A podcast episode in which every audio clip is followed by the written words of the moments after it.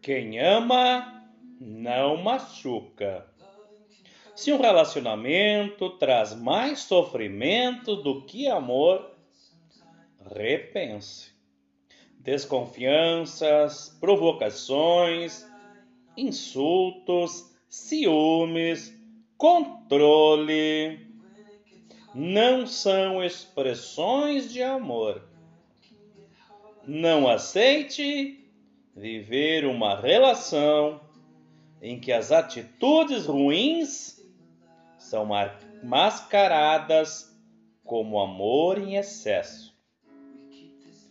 Quem ama, cu cuida. Quem ama, traz paz. Não torna a vida do outro um inferno. Por isso, não se acomode, nem se conforme.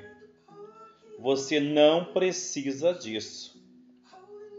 Todos nós merecemos viver uma relação saudável.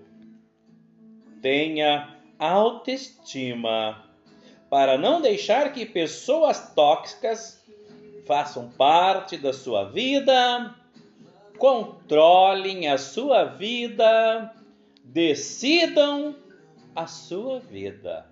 É essencial que você assuma o controle da sua vida.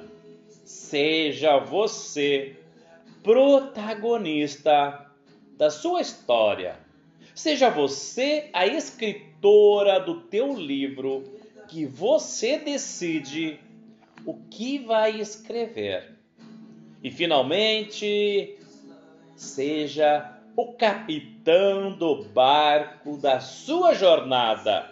Você decide aonde e como quer estar na sua vida.